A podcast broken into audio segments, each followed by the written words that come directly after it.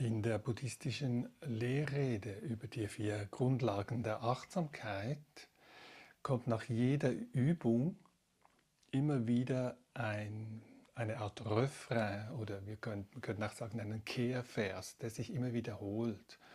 Und dort sind vier Punkte, werden vier Punkte aufgezählt. Und der erste Punkt ist die räumliche Betrachtung.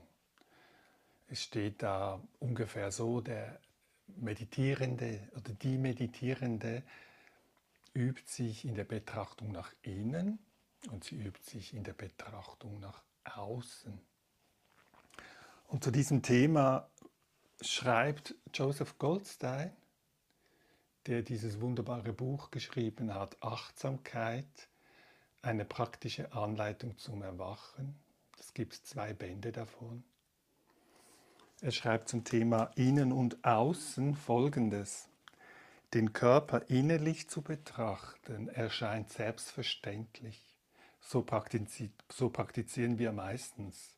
Wir sind uns dessen bewusst, was in jedem Moment im Körper aufsteigt, seien es die Empfindungen des Atems oder andere Körperempfindungen wie Wärme, Kälte, Enge, Druck aber was bedeutet die äußere Betrachtung des Körpers? Es gibt dazu ein paar interessante Aspekte, die sich Meditationspraktizierende nicht so oft vergegenwärtigen.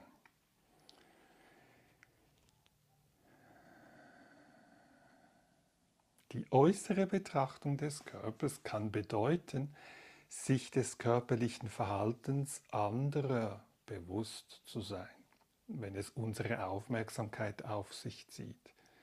Statt unserer gewöhnlichen Neigung zu folgen, das Verhalten anderer zu beurteilen oder darauf zu reagieren, können wir einfach in der Achtsamkeit dessen ruhen, was die andere Person jetzt tut. Wir können achtsam wahrnehmen, dass die andere Person gerade geht oder ist ohne uns in Gedanken darüber zu verlieren.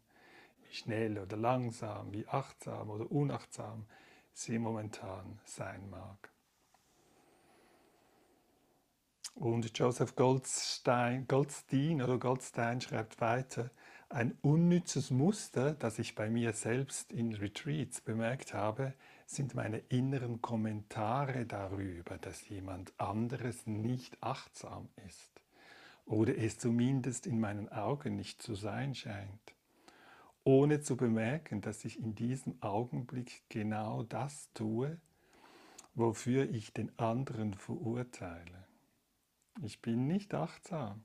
Es dauert in der Regel nicht lange, bis ich mir der Absurdität des Musters bewusst werde und über diese Gewohnheit des Geistes lächeln kann. Es ist immer hilfreich, den eigenen mentalen Schwächen mit einem gewissen Humor zu begegnen. Durch diese schlichte Achtsamkeit auf das Außen schützen wir unseren Geist vor den verschiedenen Verunreinigungen, die auftauchen können.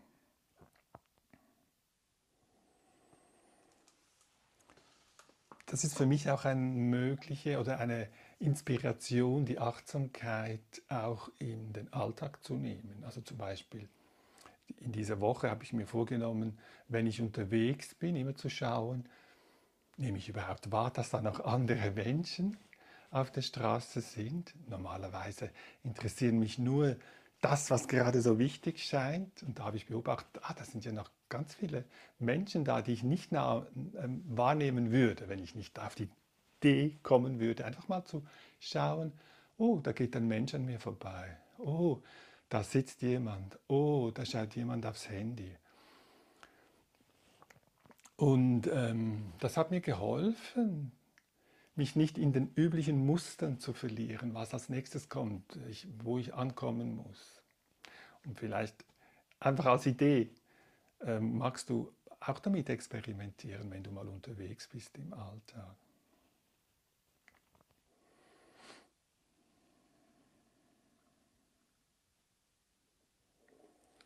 Und jetzt möchte ich uns einladen für die letzte formelle Sitzmeditation für etwa 10 15 Minuten.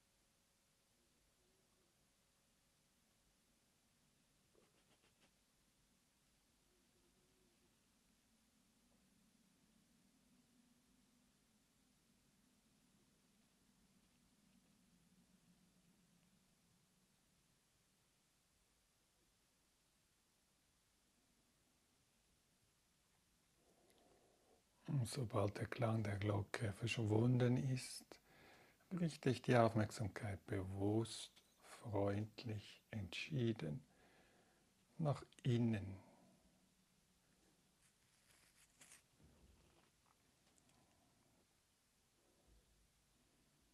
Den Körper im Innen betrachtend kann sein,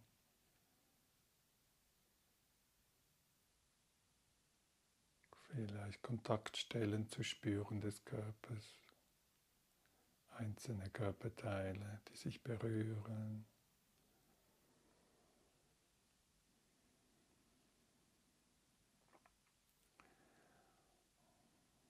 Kontaktstellen zum Kissen vielleicht oder zum Stuhl, der Druck spüren, die Spannung des Auf gerichteten Oberkörpers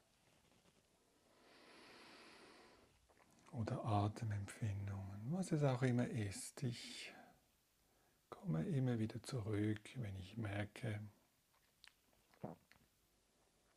ich bin abgeschweift, nicht mehr im Hier und Jetzt. Freundlich und bestimmt.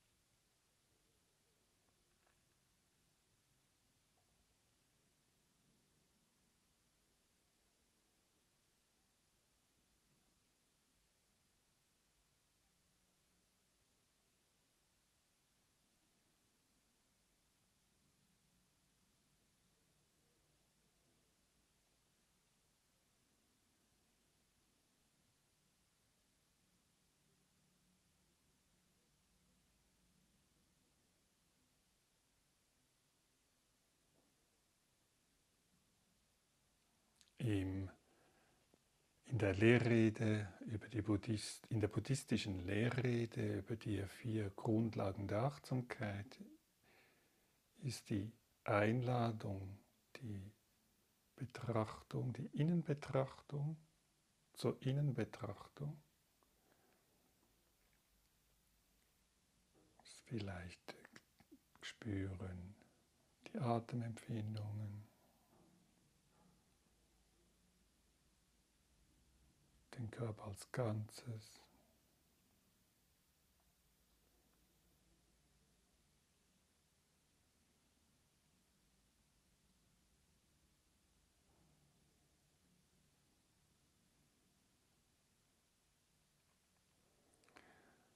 Und es wird auch das Angebot gemacht in dieser Lehrrede, die Aufmerksamkeit nach außen zu richten. Und wenn du magst, kannst du dies jetzt tun. Das kann bedeuten, dass ich, die dass ich vielleicht die Augen mal öffne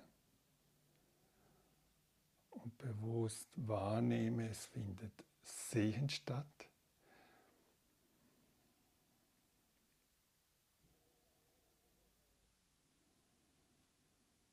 Formen, Farben.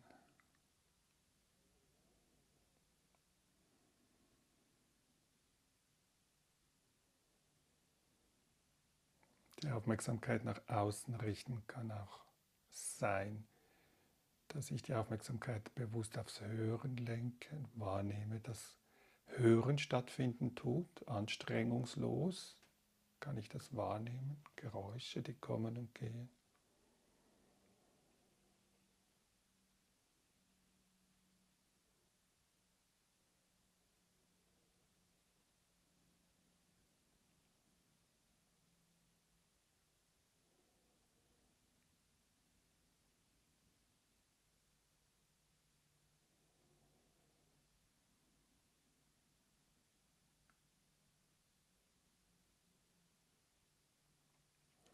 In dieser räumlichen Betrachtung kommt noch ein drittes Element dazu. Also das erste ist die Betrachtung nach innen.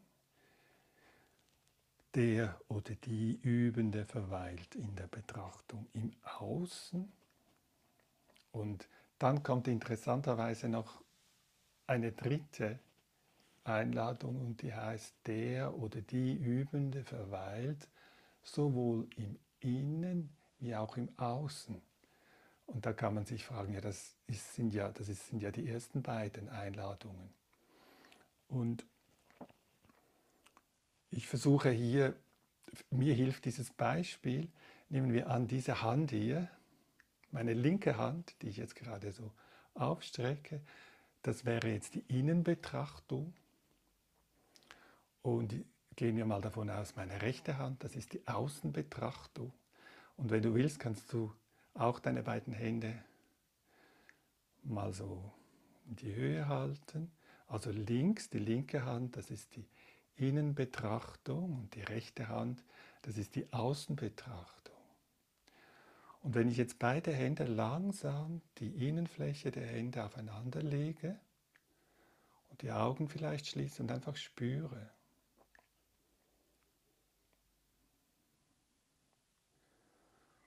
mal schaue, wie ist es, da kann ich jetzt diese Kontakte dabei entsteht, kann ich ganz klar sagen, bei dieser Empfindung, das ist jetzt linke Hand, das ist jetzt die rechte Hand.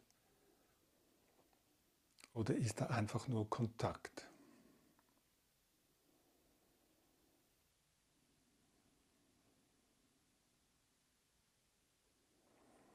Also diese dritte räumliche Betrachtung, sowohl im Innen wie auch im Außen, kann heißen, dass es vielleicht etwas geht wie jenseits von Innen und Außen.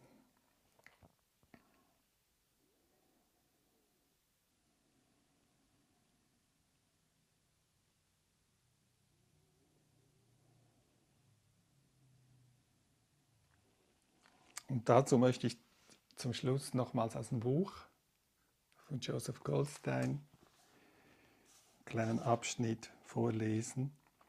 Er schreibt im letzten Teil der Anweisung, eben bei dieser Betrachtung sowohl im Innen wie auch im Außen, geht es darum, den Gegenstand der Aufmerksamkeit sowohl innerlich als auch äußerlich zu betrachten. Analayo, das ist ein buddhistischer Mönch, vermutet, dass es sich hierbei nicht einfach um eine Wiederholung handelt, sondern dass dahinter das tiefere Verständnis steht, eine objektive Erfahrung an und für sich zu kontemplieren, ohne darauf zu achten, ob es um die eigene Erfahrung geht oder um die eines anderen. Die Aufforderung, innerlich, äußerlich und in Bezug auf beides achtsam zu sein, erinnert uns an das umfassende Wesen der Achtsamkeitspraxis, uns dessen bewusst zu sein, was da ist, ob es in uns oder außerhalb von uns ist, und dann letztlich über diese Unterteilung hinauszugehen.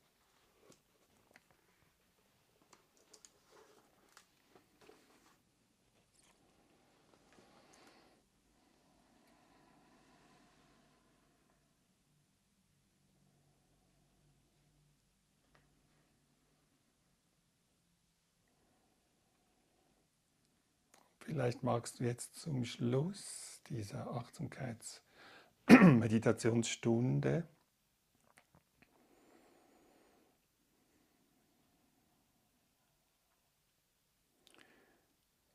bewusst die Aufmerksamkeit nach innen zu lenken und das kann auch sein, also eben die Körperempfindungen oder auch vielleicht die innere Gemütsverfassung. Wie geht es mir jetzt gerade? Was ist da?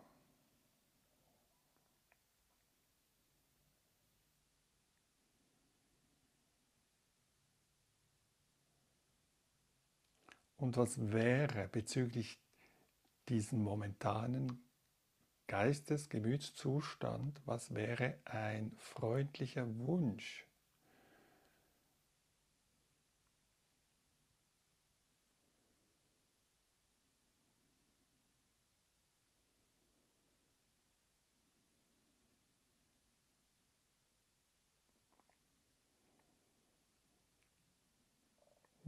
Wofür bin ich jetzt dankbar in meinem Leben?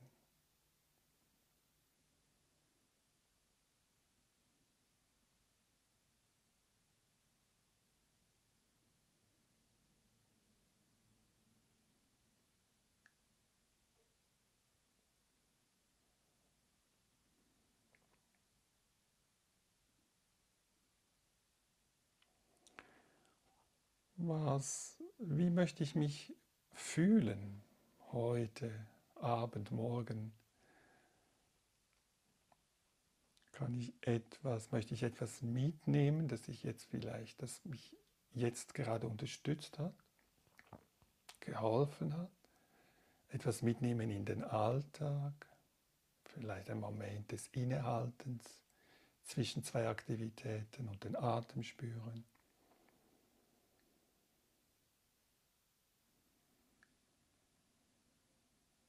Oder vielleicht, wenn ich unterwegs bin, einfach mal bewusst wahrnehmen, was im Außen gerade läuft, auf der Gehörsebene, visuell.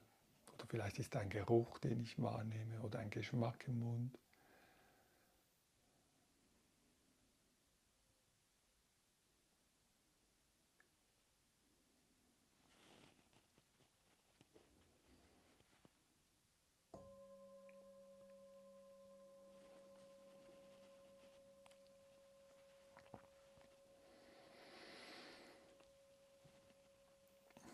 Und dann auf die eigene Art und Weise diese formelle Sitzmeditation beenden.